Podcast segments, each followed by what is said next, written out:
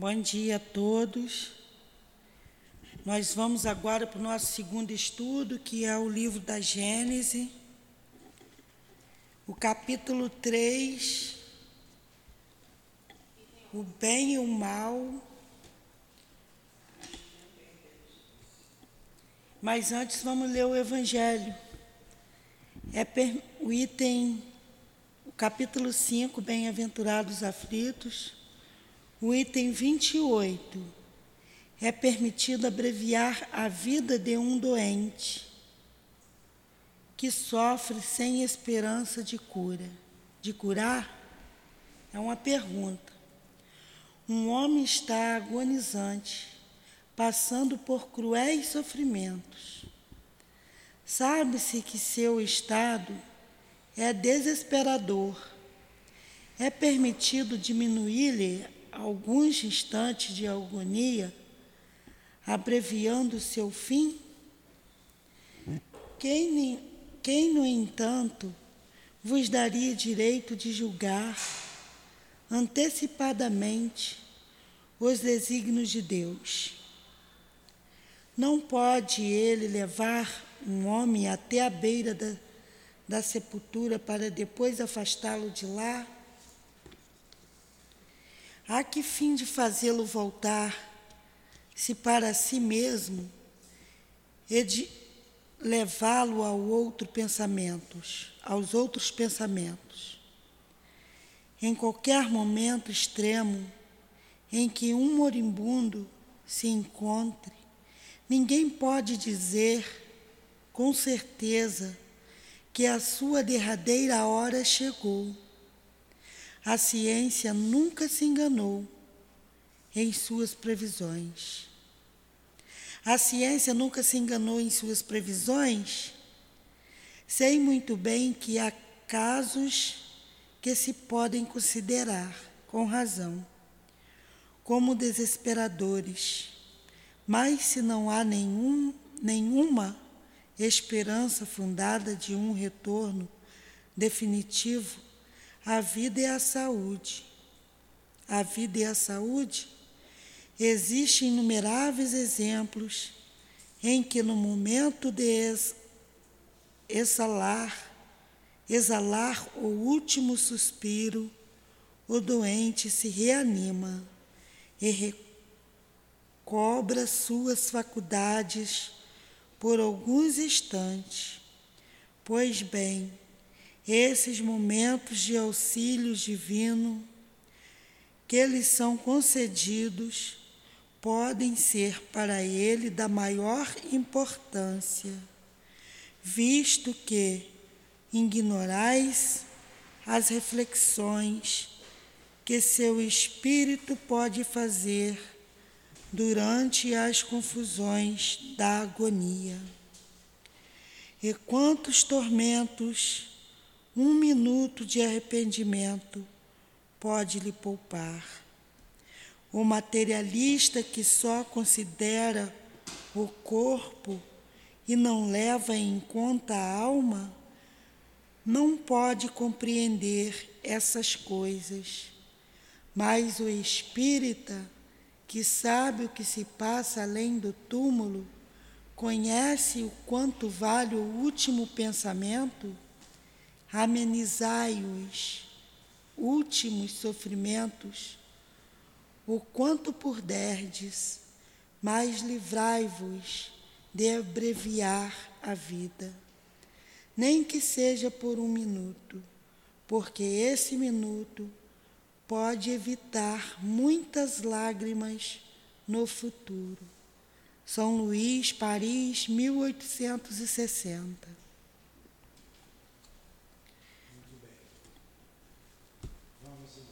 Fazer a prece. A nossa prece, rogando a Deus e a Jesus que nos abençoe e que permita que os nossos guias se façam presentes, nos conduzindo o raciocínio para, para a compreensão dos textos trazidos por Allan Kardec para nossa análise. Que ele, Allan Kardec, nos ajude de onde estiver nosso professor José Jorge, o patrono desse estudo, o altivo, em nome desses espíritos amigos, das nossas irmãs queridas, em nome do nosso amor, Lourdinha, iniciamos então, em nome de Deus, os estudos da manhã de hoje. Que assim seja. Então vamos lá. Nós terminamos agora, ainda agora, o estudo sobre o livro dos Espíritos. E o, um amigo me fez uma pergunta que a resposta está agora nesse estudo da Gênese. O Guilherme, ele foi embora. Era uma, foi uma pena, ele poderia estar aqui. Nós estamos estudando então o livro A Gênese. O bem e o mal. O bem, o mal, estamos no capítulo do instinto e a inteligência. Ele acabou de me fazer essa pergunta. Espera, espera um pouquinho. Instinto e inteligência. Vê se você vê o, Guilherme por ali, Conceição. Então pode ler, Dilane. Segundo uma outra teoria, o instinto e a inteligência. É, nós ficamos de voltar, né? Porque a gente parou no item 14. Vamos, nós ficamos de voltar, não foi isso? No item 11, ó. Que diferença existe entre o instinto e a inteligência? Ah, tá. Onde termina um e onde começa o outro? O instinto é uma inteligência rudimentar ou uma faculdade distinta, um atributo exclusivo da matéria? Olha aí. Começa aí. O instinto O instinto é a força oculta que inicia. Bota o microfone mais perto.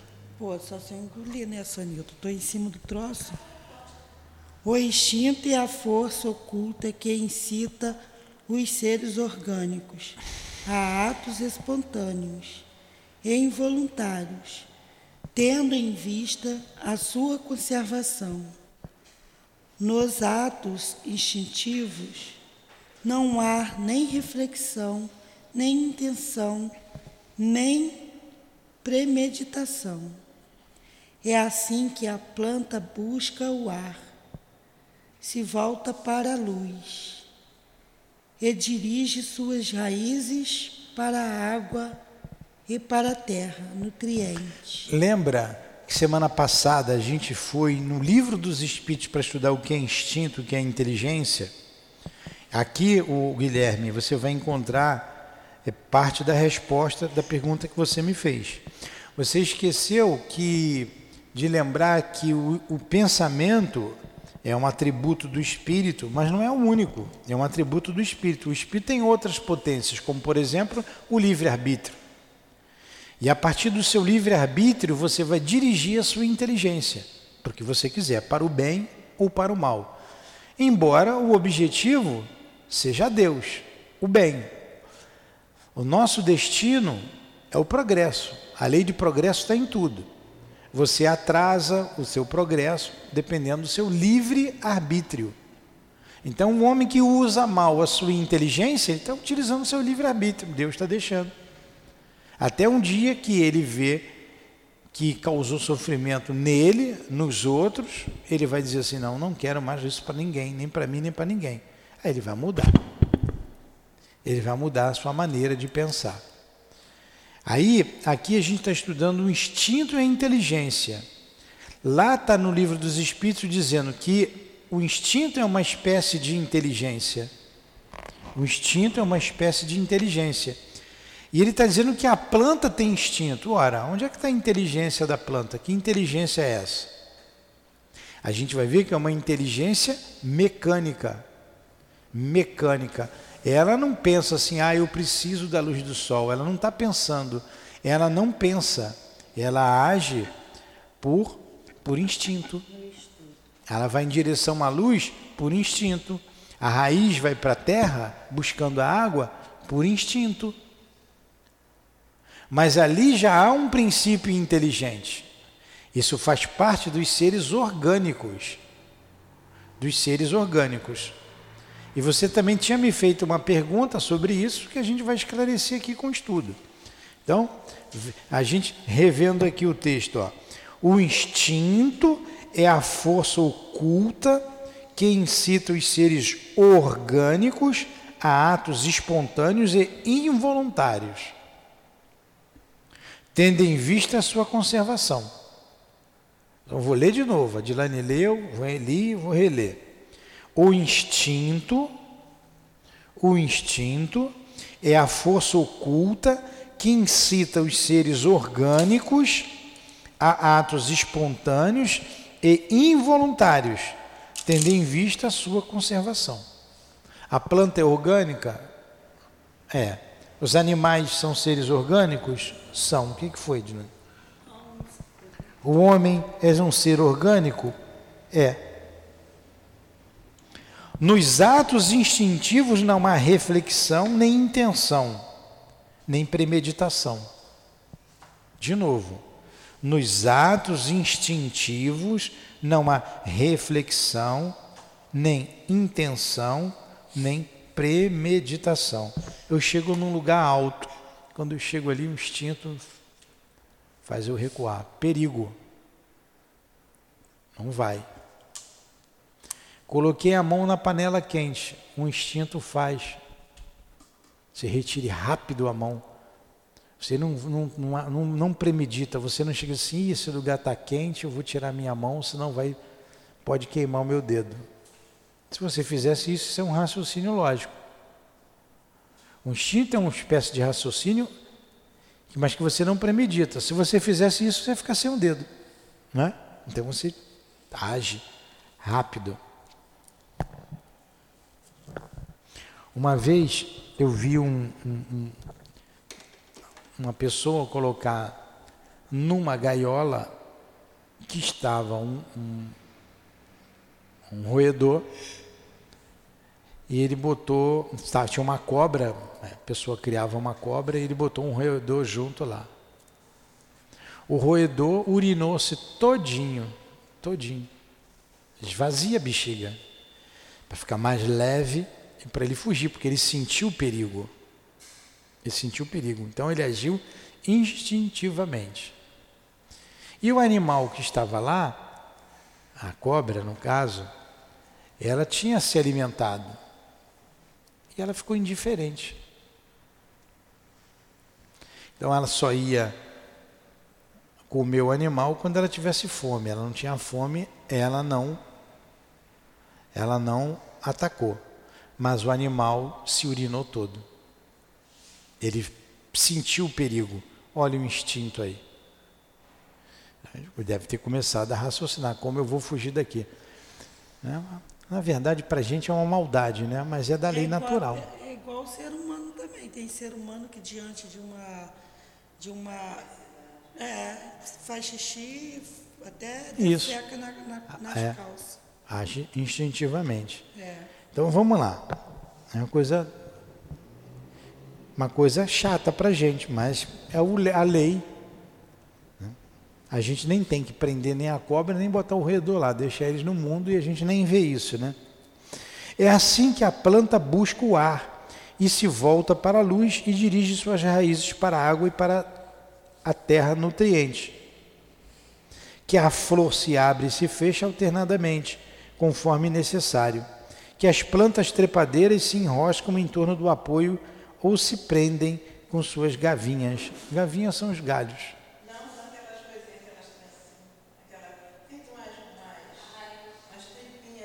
Ah, tem muita parreira, né? A parreira tem muita gavinha. É. é pelo instinto que os animais são advertidos do que lhes é útil ou nocivo, olha aí, que se dirigem conforme as estações, para os climas propícios que constroem sem receberem nenhum ensinamento, com mais ou menos arte, segundo a espécie. Leitos macios e abrigos para as suas crias, armadilhas para prender a presa de que se nutrem. É assim também que manejam habilmente as armas ofensivas e defensivas de que são providos É ainda pelo instinto que os sexos se aproximam, que a mãe protege seus filhotes e que estes procuram o seio materno. Entenderam então? Ficou bem claro? Vai, Dilane. No homem, o instinto domina exclusivamente no começo da vida. É por este instinto que a criança faz seus primeiros movimentos, que agarra seu alimento, que grita para exprimir as suas necessidades, que imita o som da voz, que tenta falar e andar. No próprio adulto, certos atos são instintivos, como os movimentos espontâneos, para evitar um risco, para fugir a um perigo, para manter o equilíbrio ou ainda o piscar das pálpebras, para regular o brilho da luz, o abrir automático da boca, para respirar e etc. Muito bem. Bem claro? 12. A inteligência se revela por atos voluntários, refletidos, premeditados e calculados, segundo a oportunidade das circunstâncias. É incontestavelmente um atributo exclusivo da alma. Olha aí. Já está falando de uma da inteligência que se revela por atos voluntários e refletidos, premeditados e calculados. Um instinto não é premeditado, não é calculado, nem refletido. Não é. É diferente, como ele colocou lá em cima. Ó. Nos atos instintivos, não há nem reflexão, nem intenção, nem premeditação. No ato da inteligência, se revela por atos voluntários, refletidos, premeditados e calculados. Entenderam então a diferença do instinto para a inteligência? Embora o instinto seja uma espécie de inteligência, como está lá no livro dos Espíritos. Tá legal? Continua, Dilane. Todo ato maquinal. Todo ato maquinal é instintivo. Aquele que denota reflexão e intenção é inteligente. Um é livre, o outro não é. Bem claro. Aqui ele definiu. Aqui ele definiu. Todo ato maquinal é instintivo. Qual é a diferença do, da inteligência? Aquele que denota reflexão e intenção. É, aqui raciocina, isso é inteligente. Um é livre, o outro não é. O instinto é livre, a inteligência não. Continua. O instinto é um guia seguro que não se engana jamais. A inteligência, só porque é livre, está por vezes sujeita ao erro. Então, você vê, o instinto é um guia seguro e não se engana jamais. Jamais.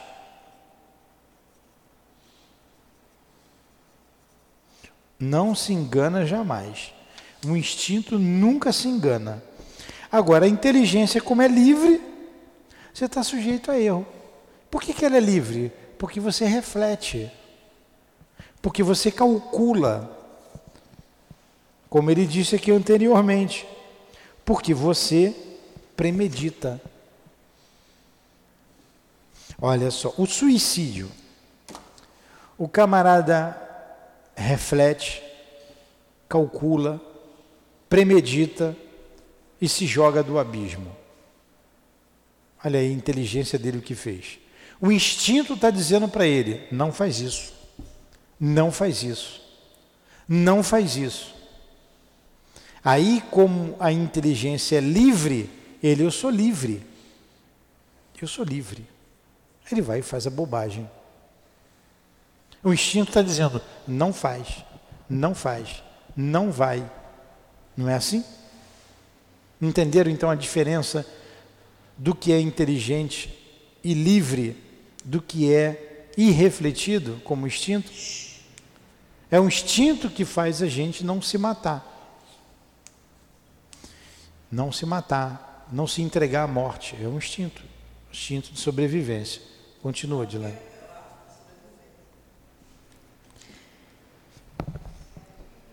Se o ato.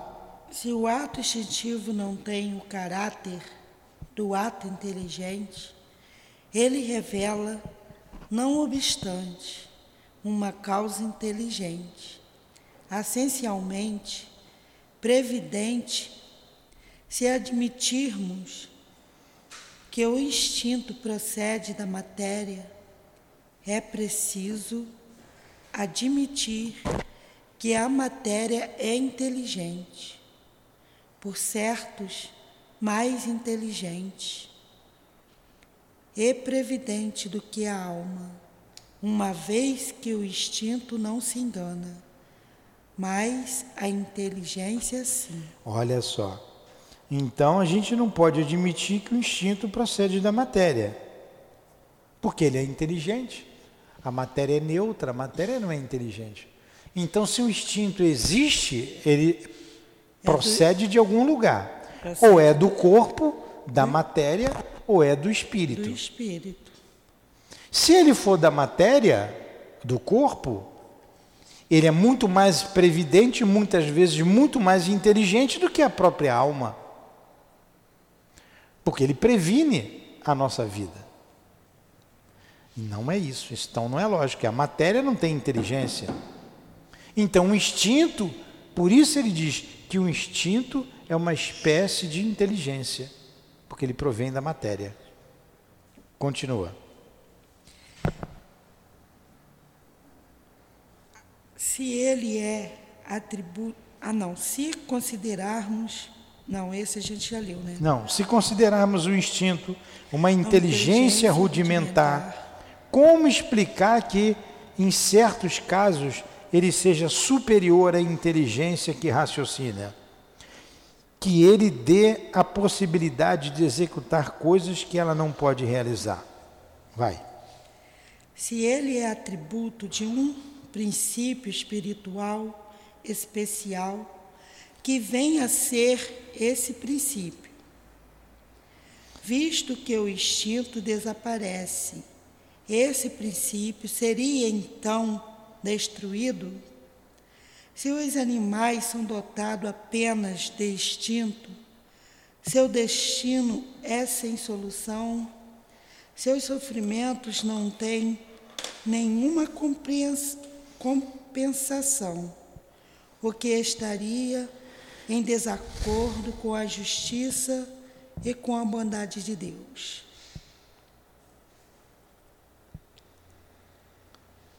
Continua. Segundo uma outra teoria, o instinto e a inteligência teriam um único e mesmo princípio, atingindo um certo grau de desenvolvimento. Esse princípio, que inicialmente tivera apenas as qualidades do, do instinto, sofreria uma transformação que lhe daria as da inteligência livre. Em uma palavra, ele receberia o que se convencionou chamar de centelha divina.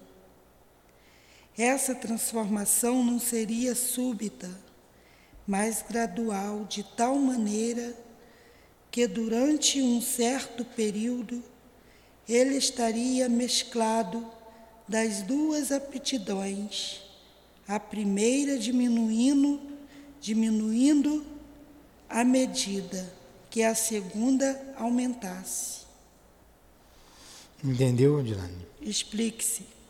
Então vamos ler aqui, porque está autoexplicativo. Eu vou ler novamente. Segundo uma outra teoria, então vai dar uma outra teoria para o instinto. O instinto e a inteligência teriam um único e o mesmo princípio. Atingindo, quer dizer, parte do mesmo princípio, tanto inteligência quanto instinto. Atingindo um certo grau de desenvolvimento, esse princípio, que inicialmente tivera apenas as qualidades do instinto, sofreria uma transformação que lhe daria as da inteligência livre. Em uma palavra, ele receberia o que se convencionou chamar de centelha divina. Essa transformação não seria súbita, mas gradual, de tal maneira que durante um certo período ele estaria mesclado das duas aptidões, a primeira diminuindo à medida que a segunda aumentasse. Então ele está dizendo aqui que uma outra opinião, que à medida que a inteligência se desenvolve, o instinto diminui. Mas isso não é verdade.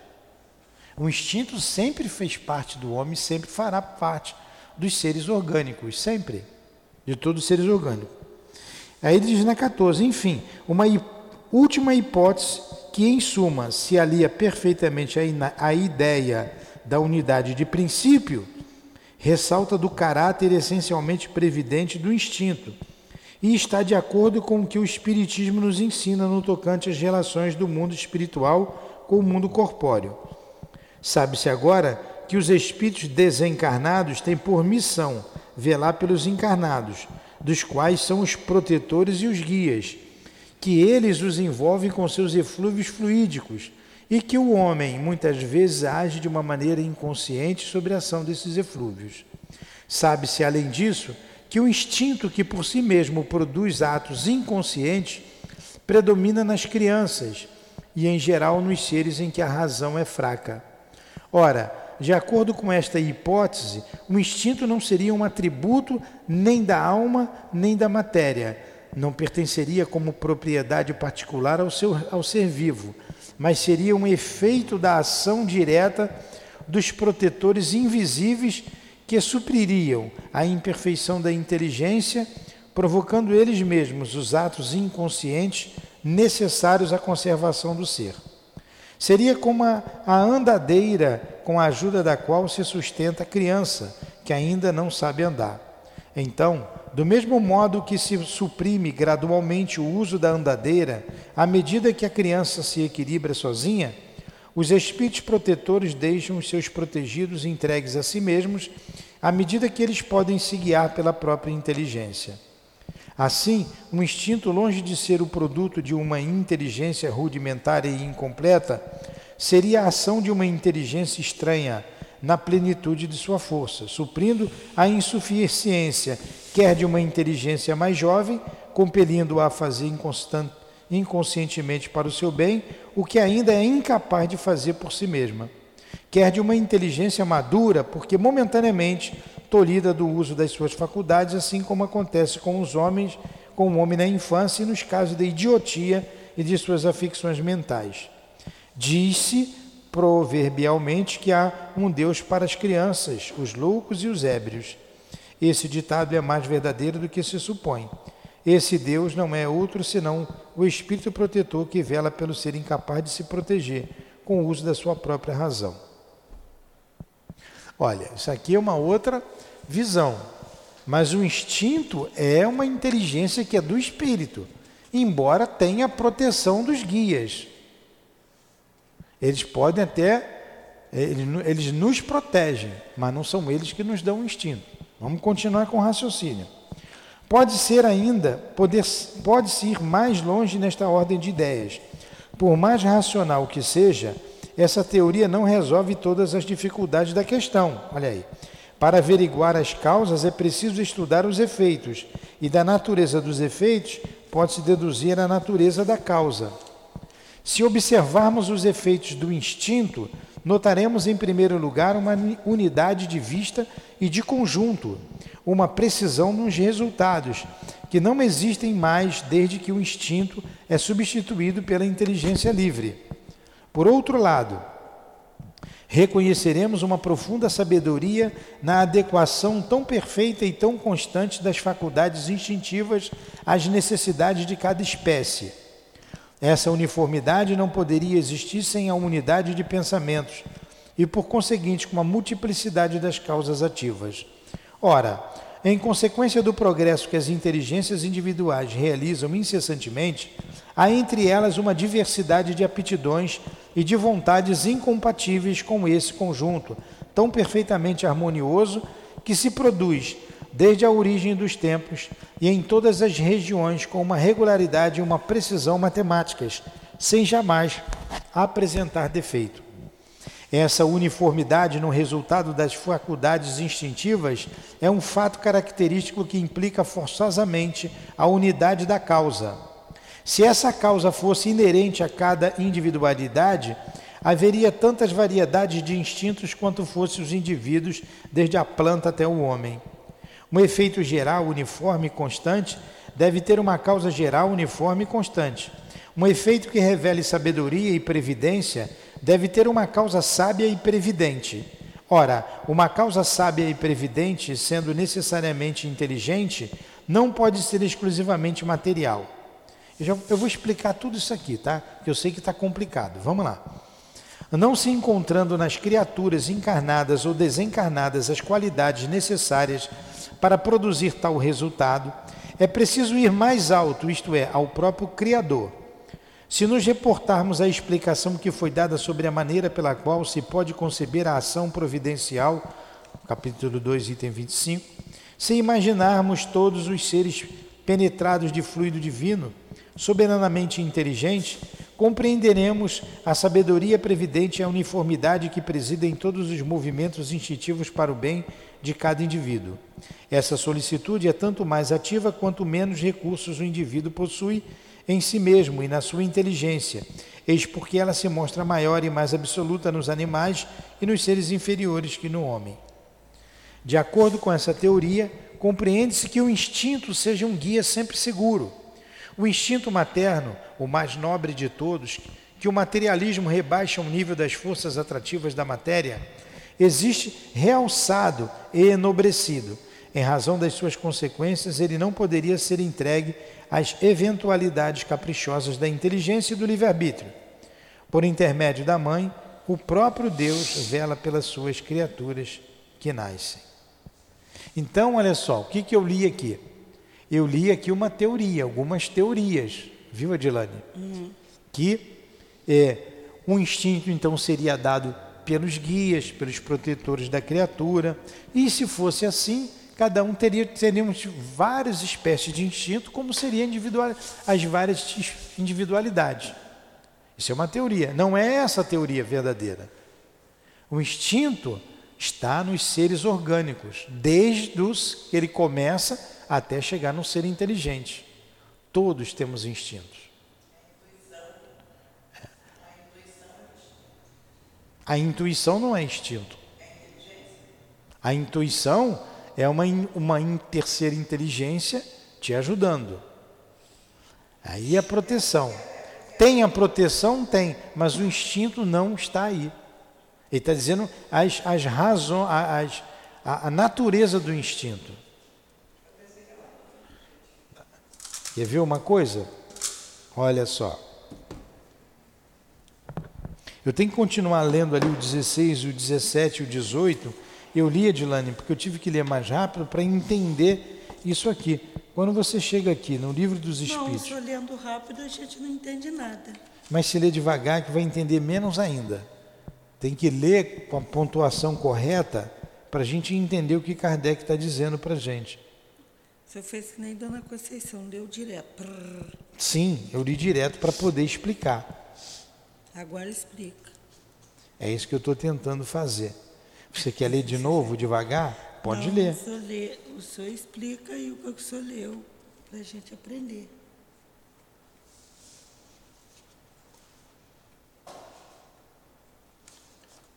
Pode ler de novo.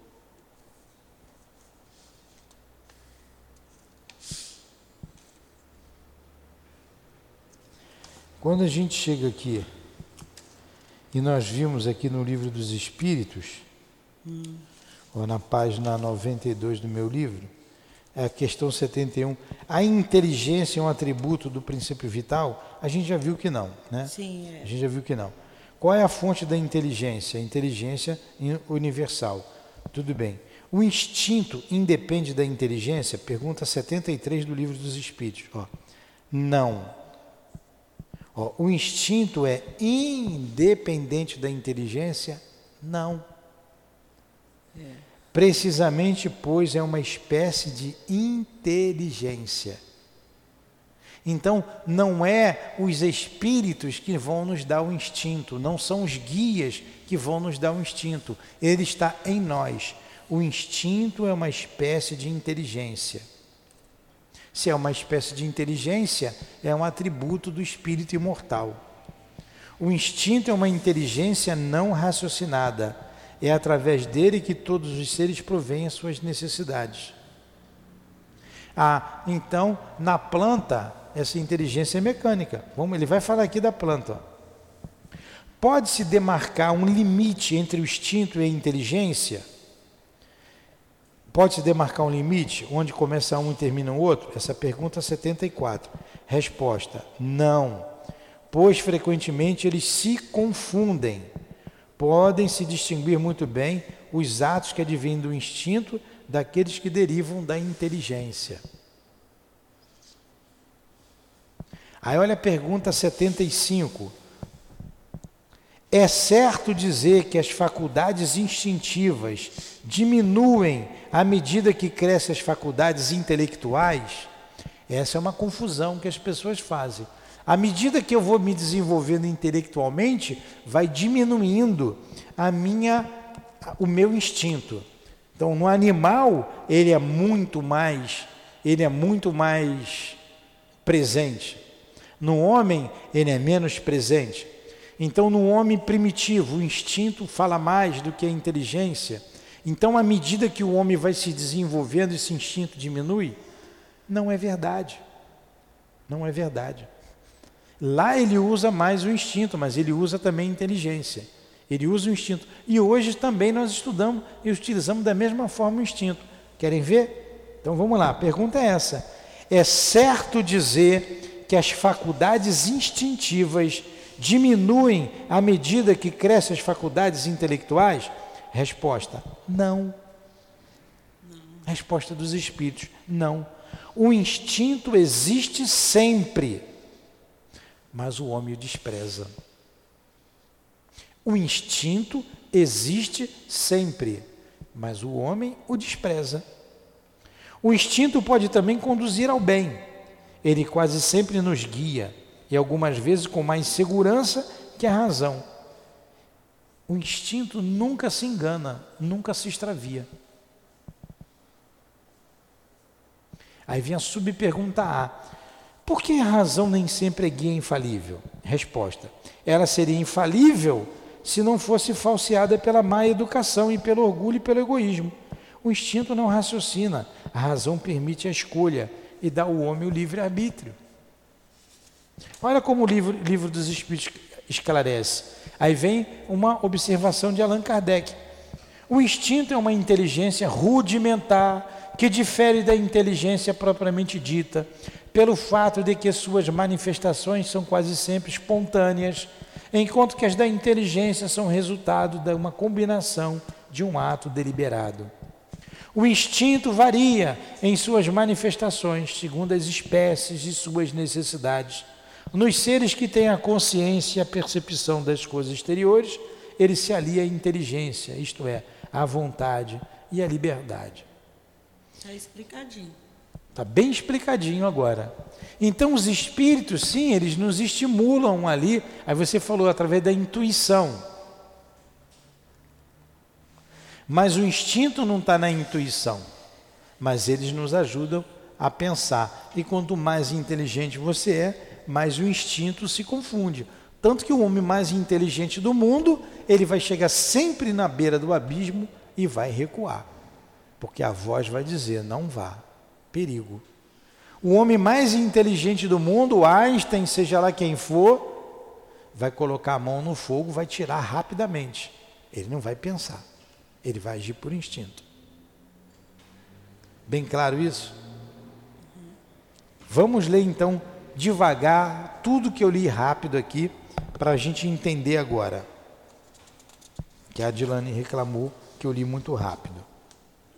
14. Foi o qual? Foi o.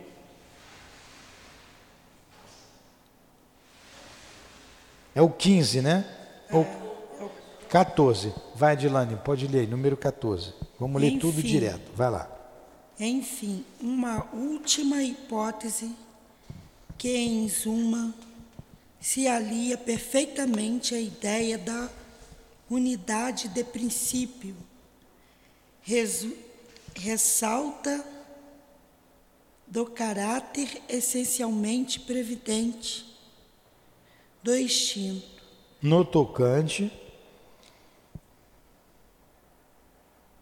Desculpa, tá certo. Não, está Ressalta do caráter essencialmente previdente do instinto. E está de acordo com o que o Espiritismo nos ensina no tocante às relações do mundo espiritual com o mundo corpóreo. Sabe-se agora que, o que, o- que espíritos desencarnados têm por missão velar pelos, pelos encarnados dos quais são os protetores e os guias, que eles os envolvem com seus influíveis, fluídicos, que o homem muitas vezes age de uma maneira inconsciente sobre a ação desses inflúvios. Eflúvios. Sabe-se, além disso, que o instinto, que por si mesmo produz atos inconscientes, predomina nas crianças e, em geral, nos seres em que a razão é fraca.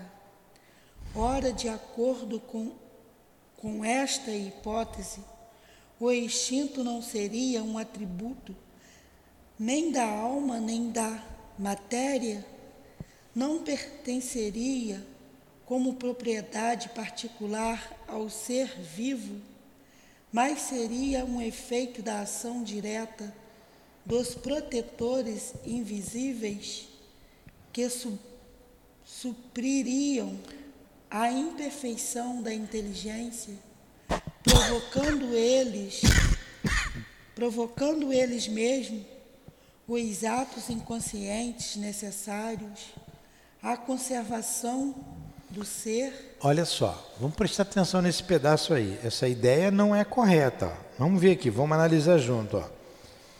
Sabe-se que, além disso, que o instinto que por si mesmo produz atos inconscientes predomina nas crianças e, em geral, nos seres em que a razão é fraca. Daí tudo bem. Ora, de acordo com esta hipótese, minha garganta.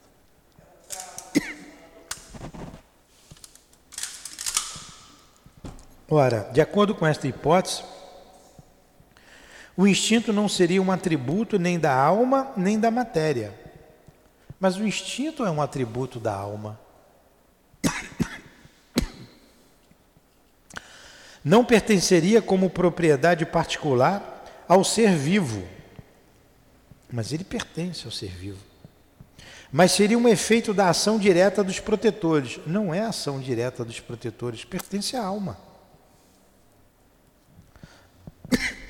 Que supririam a imperfeição da inteligência, provocando eles mesmos os atos inconscientes necessários à conservação do ser. Eles nos protegem. Mas o instinto é da alma. Como é que o bebê vai no seio da mãe? Instintivo. Não foi nenhum espírito que mandou ele beber o, o- leite materno. Seria como a andadeira com a ajuda da qual se sustenta a criança, que ainda não sabe andar. Então, do mesmo modo que se suprime gradualmente o uso da andadeira, à medida que a criança se equilibra sozinha, os espíritos protetores deixam seus protegidos entregues a si mesmo, à medida que eles podem se guiar pela própria inteligência. Isso é uma teoria, tá, tá vendo? Mas não é assim que acontece. Não é assim. Os, os guias nunca nos abandonam. E o instinto está em nossa alma, sempre. Assim, o instinto, longe de ser o produto de uma inteligência rudimentar e incompleta, Seria a ação de uma inteligência estranha. O instinto não é a ação de uma inteligência estranha, está entendendo, Adilane? Uhum. Na plenitude da sua força, suprindo a insuficiência que é de uma inteligência mais jovem, compelindo-a a fazer inconscientemente para o seu bem o que ainda é incapaz de fazer por si própria. Quer de uma inteligência madura, porém momentaneamente tolhida do uso das suas faculdades, assim como acontece com o um homem na infância e nos casos de idiotia das afecções mentais. Não é assim que acontece. Não é assim. Estão me entendendo? Está entendendo? O, Você está entendendo? Você está confuso isso?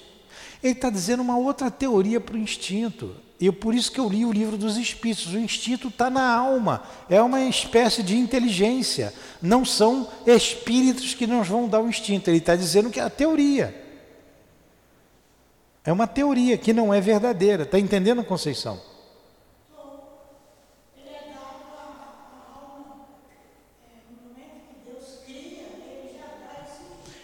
Quando. Exatamente.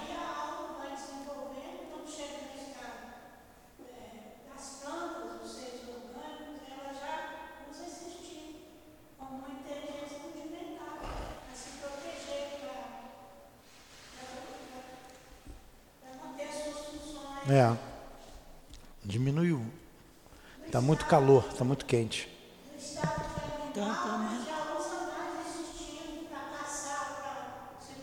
Mas no homem usa também. Da,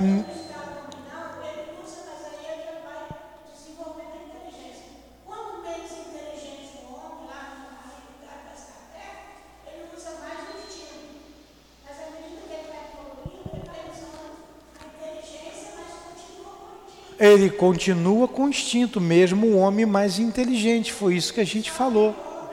É. E como ele procura usar sempre a razão, a razão às vezes, por causa do seu livre-arbítrio, falha. É a mesma coisa, vou no precipício, vou pular. O instinto vai dizer: não faça isso. Não vai. Aí você usa Aí você usa a sua razão, mas eu quero fazer isso, eu vou. Você vai contra o seu instinto. Entendeu agora? O que, que ele está dizendo aqui? Uma terceira, uma segunda teoria. Aí, conforme a doutrina espírita, os espíritos influenciam na nossa vida, tomam conta. Então, na verdade, o instinto é, é, é, é, é, é está dizendo que o instinto na verdade, são os espíritos que estão nos sustentando, e à medida que a gente cresce, ele nos deixa livre. E não é assim. Ele está dizendo aqui uma teoria que não é verdadeira. Tem, tem, que, tem que saber ler. Interpretação. Então vamos lá. Eu sei que não é que, que, que, que, que não é simples assim de entender. Diz-se proverbialmente que há um Deus para as crianças, os loucos, é ditado verdadeiro. Tudo bem, todo mundo é assistido. Número 15. Acho bom deixar para a próxima. Vamos, vamos para o número 15. Pode ser mais longe nesta ordem de ideias, tá por mais racional que seja essa teoria. Olha, isso é uma teoria, está entendendo, Luciana? É uma teoria, uma teoria que teoria é essa? Que os espíritos suprem as nossas necessidades, que o instinto é colocado pelos espíritos. Mas isso é uma teoria que não é verdadeira. Indo mais longe ainda nessa teoria, mais longe ainda, vamos estudar os efeitos e as causas. Vamos pegar só esse 15 para a gente parar aqui. Se observarmos os efeitos do instinto, mais racional que Ó, notaremos, bom, se observarmos, vira a página. Se observarmos os efeitos do instinto, observaremos em primeiro lugar uma unidade de vista e de conjunto. Todo mundo que bota o dedo no fogo tira rápido. Todo mundo que vai num abismo vai dizer o instinto, não vai. Então há uma unidade de conjunto. Uma precisão nos resultados, que não existem mais desde que o instinto é substituído pela inteligência livre. Quando o instinto é substituído por uma inteligência livre, quer dizer, ah, os espíritos que nos dão esse instinto, ele deixou de ter uma unidade. Mas na verdade, o instinto, observando-se, ele tem uma unidade. Por outro lado, reconhecemos uma profunda sabedoria na educação, tão perfeita e tão constante das faculdades instintivas às necessidades de cada espécie.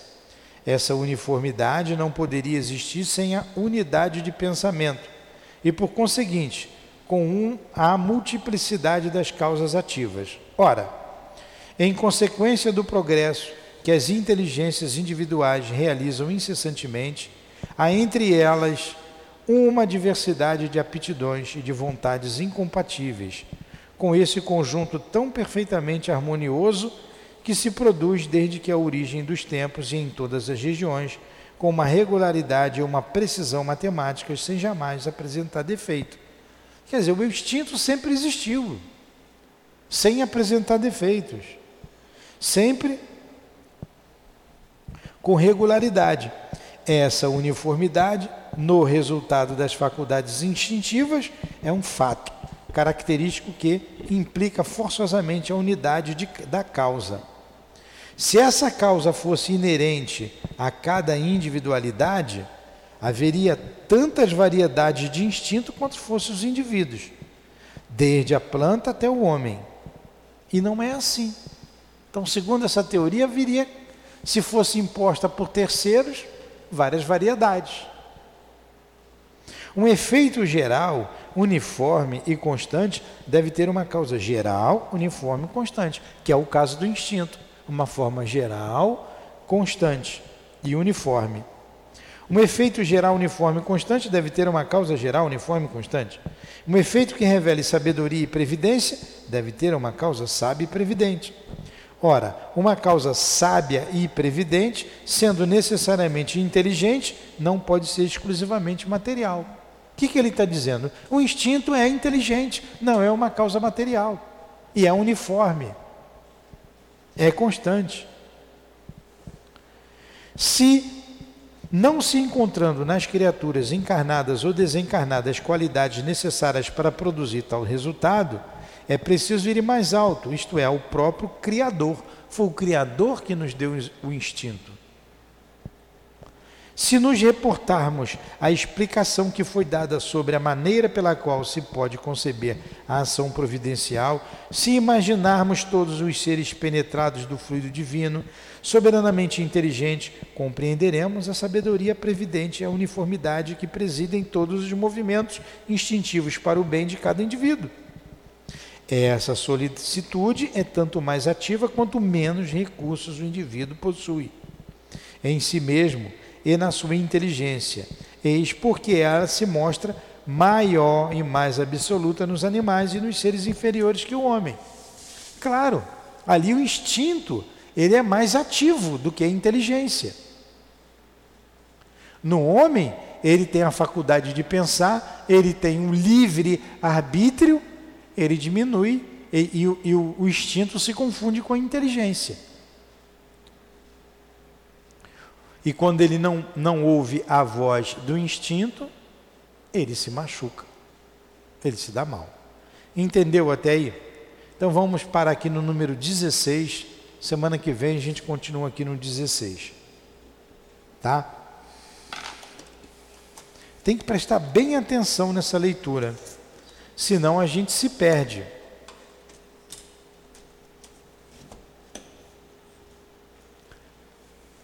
Vamos parar? Vamos fazer a nossa prece? Pode desligar que esfriou.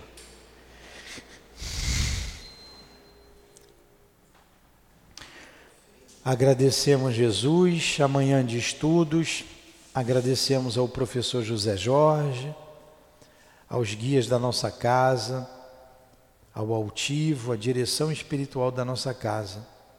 Em nome desses espíritos amigos, irmãos nossos, em nome do nosso amor, Durdinha, do amor que vibra nesta casa, em nome de Leon Denis, de Allan Kardec, em teu nome, Jesus, mas acima de tudo, em nome de Deus, encerramos muito agradecidos os estudos da manhã de hoje. Que assim seja. Graças a Deus.